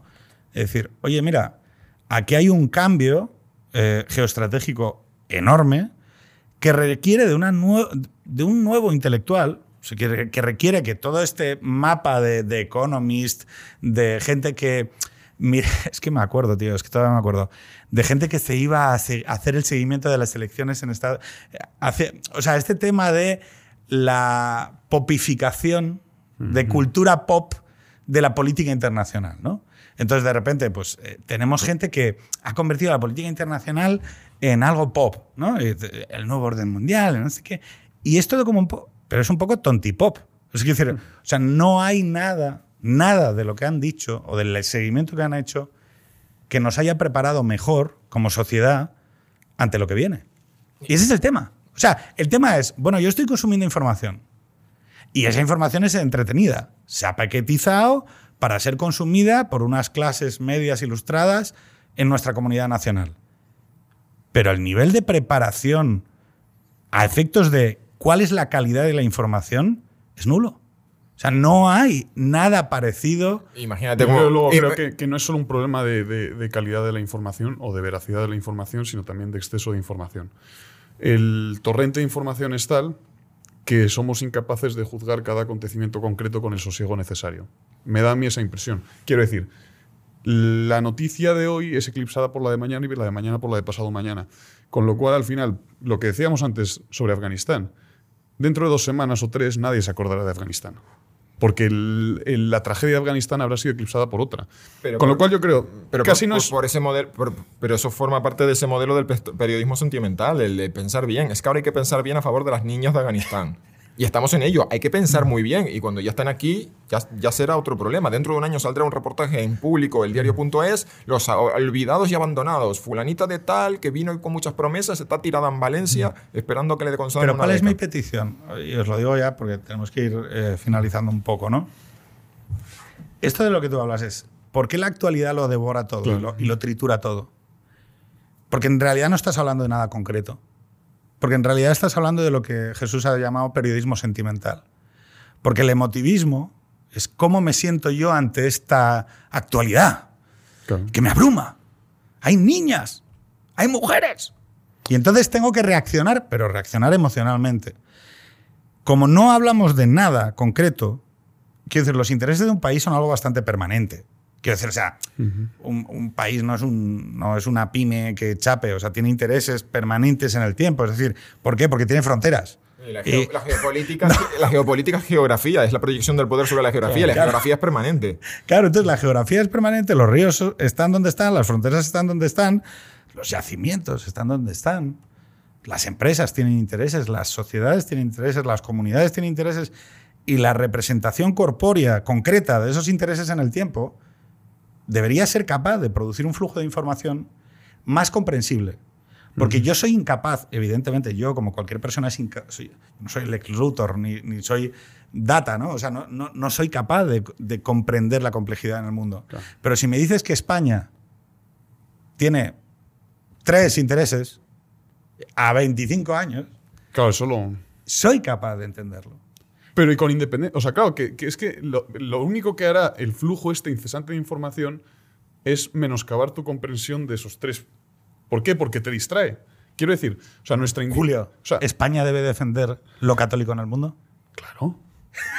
¿Has visto? Eso es España. Esto se llama No, pero, pero, pero una- simplemente por. los tercios. Claro que nuestra indignación es, es superficial porque no puede ser otro. O sea, porque, claro, o sea, no da tiempo a que, claro, eh, eh, a que el acontecimiento concreto nos conmueva realmente, porque enseguida nos dispersamos con cualquier, otro, con cualquier otra cosa, con lo cual nuestra reacción a la información concreta solo puede ser emotiva precisamente por la naturaleza de- del flujo de información. Pues no permite, o sea, no permite que la hagamos nuestra, que la sentemos en, nuestra, en nuestro ser. O sea, suena un poco cursi, pero es así. No, no, no. no, eh, a mí lo que me. Digo, por- por ir finalizando, os voy a pedir, ya lo sabéis, os voy a pedir que hablemos de eh, una serie, una película, un libro, un. Bueno, aparte de recomendar lo que está publicando eh, Jesús, aparte de recomendar el YouTube, aparte de recomendar las columnas de aquí de Julio y eh, darle la enhorabuena por el lanzamiento de ese proyecto editorial que se llama Ediciones Monóculo. en ediciones Monóculo. En otoño. En otoño, que, que esperemos que dé muchos éxitos. Claro,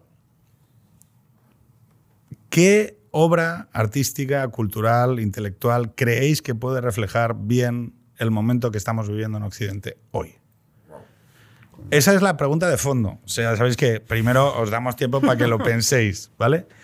Pero, Jesús, yo ya sabes que te he dicho.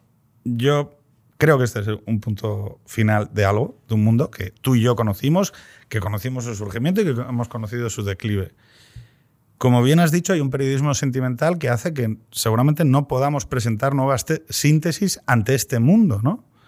Yo he dicho que para mí un camino de discernimiento en un mundo extraordinariamente complejo es que hablemos de intereses, que hablemos de, que, hablemos de lo concreto, de este vaso, de la corporeidad de este vaso, de cómo, cómo defendemos y protegemos y hacemos que este vaso eh, esté bien, ¿no?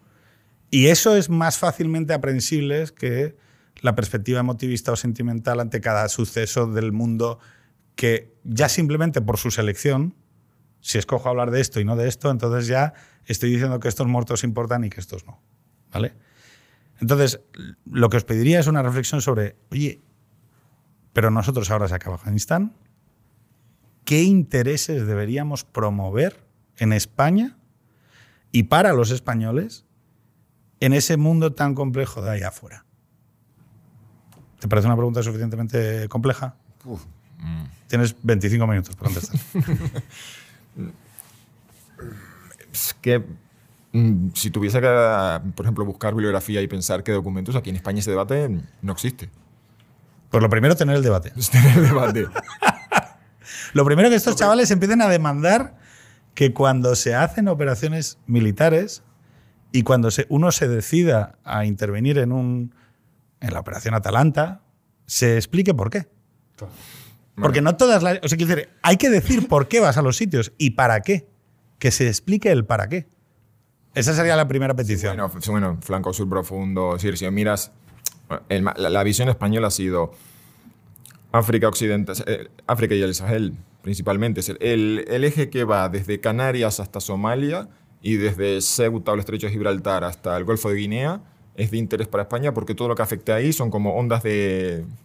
Son como piedras que lanzas en un estanque y que nos terminan llegando a las desestabilizaciones. Por eso estamos en el Sahel. Y luego si miras el Mediterráneo y el Gran Oriente Medio, que era un concepto mm, un tanto difuso, pues por eso estamos en el Líbano, Irak y Afganistán. Den- siempre de la manita de nuestros socios. Y ahí en el Cuerno de África se está fundamentalmente porque hay mm, atuneros vascos, que es una cosa muy curiosa de beneficios privados, gastos públicos. Claro, pero fíjate. Y luego saber cuáles son nuestras oportunidades. España tiene una gran oportunidad en Hispanoamérica y yo creo, sinceramente, que es una oportunidad desaprovechada.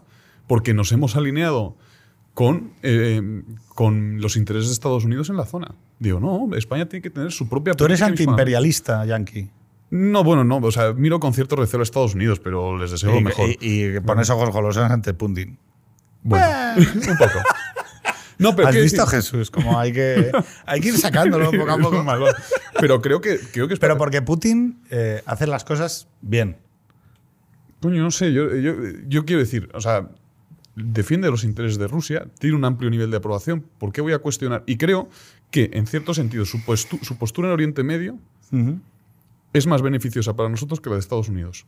Porque la de Estados Unidos implica una identificación con Israel. ¿Habéis visto cómo yo he esperado al final para sacar este tema para que no me jodierais con mal clima el inicio de la conversación? Entonces, ahora Jesús, ¿qué te parece? Nada, que es la típica fantasía del español que no conoce Mira, mira, Rusia. Ahora, ahora viene Jesús. y- ¡ah! No, es la fantasía. Hombre, claro, es que el, el Putin Pero no son hijos de otro tiempo, Jesús. Porque la postura de Julio, que es una postura que Sí, yo ya claro, he visto- evidentemente no es ese España. O sea, no, no son los que nosotros vivimos en los 80 fascinados con la televisión. Claro. El príncipe de Bel Air, Estados Unidos, la referencia. Es que es, otro, mundo. Es otro mundo. Es otro mundo de referencias también culturales. Y hay que entender, quiero decir, la potencia de Estados Unidos, que tenía una potencia cultural tremebunda y que nos hacía soñar con mm, Will Smith, Eddie Murphy, el, el- o sea, es que to- era todo, todo eso, ellos lo recepcionan ya de otra manera. Y nuestro mundo, el mundo de, la, de esta posmodernidad acelerada, capitalista, el capitalismo tardío y demás, eh, yo encuentro que dentro de las nuevas generaciones hay como una reclamación de cosas que ellos ven, que intuyen, ¿no? que dicen, "Mm, esto ya no-". es que, decir, es que nosotros vivimos la etapa ascendente de ese ciclo, pero es que ellos no, ellos llegaron a cuando ese ciclo está bajando. Claro, el Estados Unidos que conoce Julio es un Estados Unidos que está echando para atrás. Y diciendo, oiga, pero si es que estos han echado para atrás. El- ¿Y qué es lo que ellos conocen? Claro, tú y yo conocimos la Unión Soviética de los años 90 del barrigazo total, de la hostia que se pegaron, que fue espectacular. Sin embargo, ellos lo que conocen es el hecho de la China. Sí. Claro, el, el surgimiento chino, que yo creo que ahí es mucho más que en Rusia. Cuando estos tíos empiecen Sí, claro. a carburar de verdad y primera economía, eh, culturalmente, mm, ondas expansivas de todo eso, ahí, por ejemplo, una de las cosas Fíjate tú que en Estados Unidos se han largado a Afganistán para cortar gastos, para pensar Claro, eso. Y se han largado a Oriente Medio por eso. O sea, allí lo tienen claro. Tú estás diciendo, ¿tú te Sí, sí, imaginas sí, lo que va a pasar? No, no. En Estados Unidos tienen toda una producción intelectual sobre el tema y han dicho, hay que frenar. hay que frenarles y solo podemos, fre- solo podemos atender un tema. Así que ciérrame Oriente Medio, ciérrame Afganistán. O sea, lo tenemos que...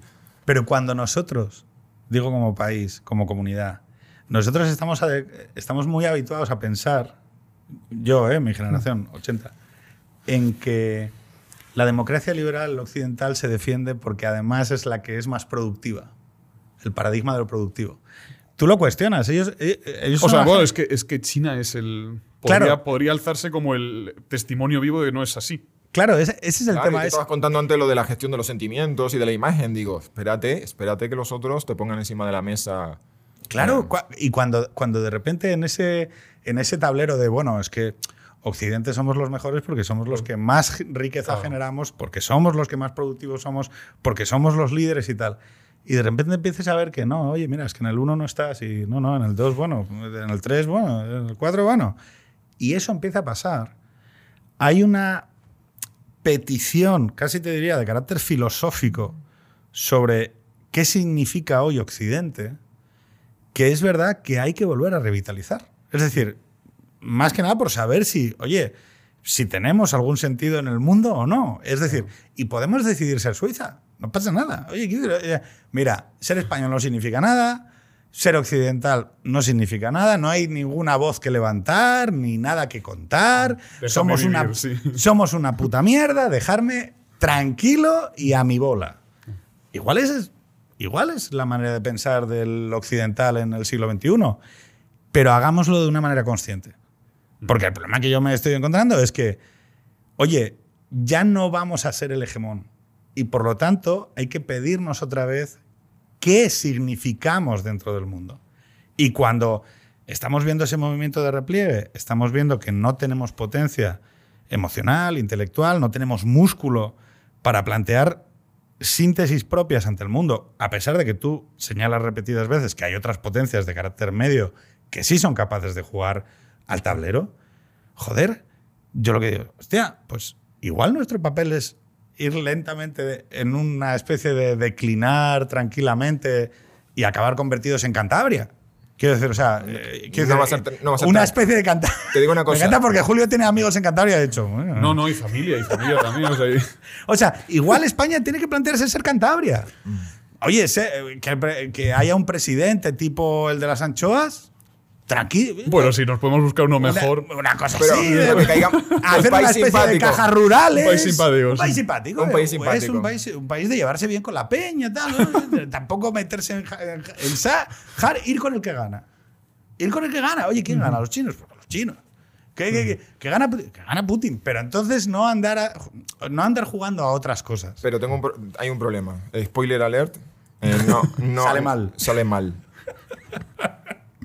Sale mal, porque tú sabes dónde vamos a estar en el 2035-2050. No tengo ni idea. No, no, no vamos a estar luchando en Afganistán.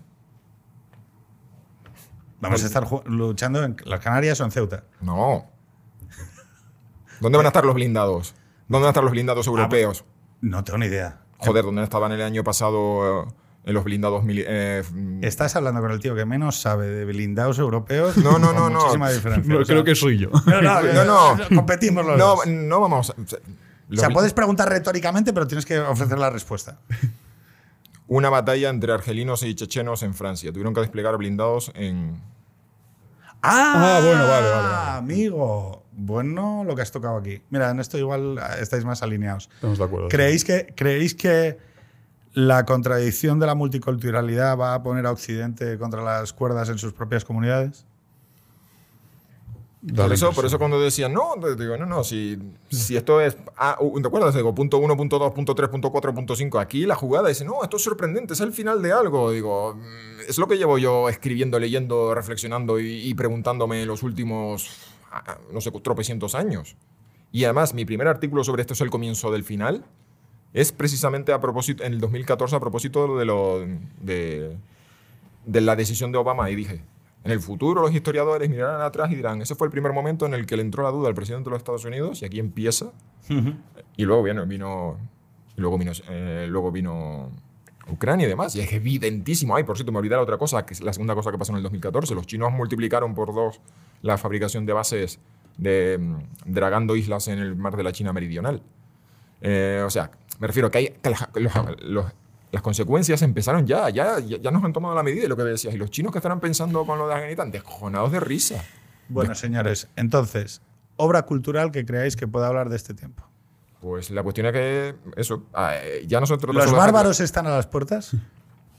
Evidentemente. ¿Sí? Evidentemente. Y eso mm, nos lleva a la, no solamente a la geopolítica, sino a reflexionar eso, todo lo que tú has planteado, de que somos Occidente, los valores, cómo... el- es decir, tiene dos componentes. Por cierto, eh, habrá un próximo número de Medium que trata el replica de Occidente y lo va a, atender desde las dos perspectivas, no solamente de lo geopolítico meramente, proyección del poder sobre el territorio, sino también sobre lo filosófico y cultural e ideológico. Claro. Así que, persona no sé por dónde va a salir. Y por eso yo a esta generación no sé si va a haber una reacción. Bueno, la palabra reacción tiene connotaciones, pero digo, Reaccionarios. reinven- re- vamos Estamos- a rearmar, rearmar. Vamos a usar la palabra rearmar. O sea, aquí hay un rearme de Occidente. O esto no va a ser el, esto no va a ser la Cantabria y las anchoas. Esto va a ser otra cosa peor, muchísimo peor. O sea, no- podemos borrar el futuro eh, cántabro de una. um, Una sociedad- especie de comarca. Eso, los hobbits. Podemos ser los hobbits, Claro. ¿no? Pero Frodo tiene que salir a combatir. Alguien tiene que salir a pelear. Claro. Entonces nos de- quedamos con que, con que tú haces. eh, o sea, nos quedamos con que El Señor de los Anillos es la obra de referencia. No, me la, me la quedo yo, me la quedo yo. Vale, vale, vale. Pero tú no quieres proponer ninguna obra cultural, musical. Es que me estabas- lo que estabas planteando era, ¿cuál es el mapa del nuevo territorio? Digo, está por hacer. Es que, ¿Qué obra plantea todo esto de una forma que dé... Esto es, lo que, todo lo que te estoy contando es el puto loco que está en su, en su casa con la, con la pared llena de chinchetas y, y, y hilitos de colores conectando cosas.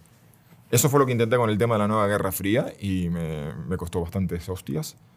Pues Eh, yo, si me dices eso, digo Mindhunter, que es una serie de Netflix que habla precisamente de un chiflao que se dedica a perseguir a otro chiflao. Ah, sí, genial. Sí, sí, sí. O sea, eh, podemos decir que esa es la obra de referencia, Mindhunter. O sea, un eh, psicópata siguiendo a otro psicópata. Porque la serie- me encanta ver la serie de Pedro, las obras de referencia de los contertulios. No porque he dicho en algún momento, pero bueno, a ver, ahora tú, Julio. No, no, no, El Señor de los Anillos me parece bien. No lo había pensado, pero ha sido iluminador. ¿Nosotros somos los hobbits? Eh, sí, pero al final los hobbits se ven obligados a defender. En el, en el libro, que no en, la, que no en, las- en los libros, que no en las películas, Saruman acaba invadiendo la, la comarca y cuando regresan Frodo y Sam tienen que, tienen que liberarla. Con lo cual es que no cabe la opción de quedarse en la comarca viviendo tranquilamente. ¿Y Hay sobre qué valores crees que se debe reco- reconstruir la comarca? Joder, macho, me haces unas preguntas ahí para responder a bote pronto. Pues, no sé, yo creo que ten- tenemos que responder, eh, tenemos que recobrar un sano patriotismo, una- un, un amor natural a la tierra en la que hemos nacido, a nuestra historia y a nuestra tradición, a la gente, a nuestros compatriotas, porque sin eso no vamos a ser capaces de defender, de defenderlos. O sea, si no los amamos, ¿cómo los vamos a defender? Entonces, un sea, ¿tú sano que- patriotismo, sí. ¿Pero tú crees que la tradición debe volver? No que deba volver, es que la tradición no se va, es que nosotros somos tradición. Quiero decir, o sea, no, por mucho que nos empeñemos en. O sea, nosotros somos así porque gente del siglo XVI, gente del siglo XV, gente del siglo XIV vivió como vivió. Y tomó las decisiones que tomó y. ¿No habéis estado atentos a las polémicas sobre los abuelos, ¿no? De- A ver, a ver si te suena de- esta por frase. todos esos eran gente indigna. Sí, sí. A ver si te suena la frase. La, la tradición no es lo viejo, lo antiguo es lo permanente. Claro, justo. Fíjate que. eh, ¿Sabes, de quién, ¿Sabes de quién es? no. Alexander Dugin en una conferencia aquí en España, en Madrid. O sea, De Dugin tenemos que Es hablar. el. Vamos a ver un si- interesantísimo. ¿eh? Mira, mira, mira. O sea, yo fíjate que gracias a escucharles a, a- tú no vas en grupo, pero a una cierta órbita de chavales, ves que ellos están construyendo un, un mundo de referentes eh, diferentes. Que tiene sentido porque están viviendo cosas diferentes a las que tú y yo vivimos. Claro, tú y yo hemos asistido al cenit de la sociedad occidental americana, del capitalismo, de la modernidad, de la ultramodernidad, de el individuo se va a emancipar por mis cojones, o sea, y de, de plantar botas sobre el terreno, ¿no? Y de llegar allí y decir, vamos a crear el Estado iraquí, vamos a crear el Estado afgano, y va a haber democracia y alcaldesas. Alcaldesas de Kabul. Joder, podría ser un título de un disco. Alcaldesas de Kabul. Y todo eso mm, desaparecerá como lágrimas en la lluvia. mira, me acaba de ocurrir mm, La Tierra es plana de Robert, eh, de, de Thomas L. Friedman. Thomas L. Friedman, que es un... La Tierra es plana de Thomas L. Friedman. es el- uno de los, mm, ¿cómo diríamos?, evangelizadores de la globalización, que escribe en el año 99 un libro que se llama Lexus, Lexus versus el Olivo, que fue traducido en Chile por la editorial Andrés Bello con el título Innovación versus tradi- Tradición. Es un tío del que se ridiculizan porque es un, tío- es un periodista que llega un momento en el que le invitan los CEOs de grandes compañías y vive muy alejado de la realidad y la gente se descojona porque él va de evento en evento. Pero en ese libro, después de haber escrito un libro, de eh, Lexus versus Olivo, diciendo, relajaos, esto de la globalización es un invento maravilloso, las economías van a tener que ajustarse a una cierta, eh, un- unos ciertos consensos, pero esto va a generar unas... Pocos años después, ve lo que hay al otro lado y se acojona. Y, y el libro, el tipo va a, a China y descubre que allí, que la oficina de, de Microsoft en China ya produce más, más código, más patentes que en Estados Unidos. Y que eso de la globalización, de que mm, el sector servicios se empieza a trasladar, ya son los call centers, la contabilidad de empresas, y empieza a decir, ¿y qué va a ser de la clase media y la clase Ah. obrera estadounidense? Amigo. Y el libro, la gente se ríe porque dice, no, la Tierra no es plana, es una metáfora absurda y demás. Pero si quitas toda esa polémica, es el primer libro donde un, un apóstol de la globalización estadounidense dice, hostias. A eso le tienes que dedicar un programa, ¿eh? el tema de la inteligencia artificial y todo eso. Yo fíjate que eh, vamos a tener que acabar porque estos señores tienen que trabajar y, y estamos aquí explotándolos, nunca mejor dicho, en una tarde de agosto. Em, la globalización, la globalización tenía sentido. Tenía sentido, claro, en tanto en cuanto no te cojan la mano.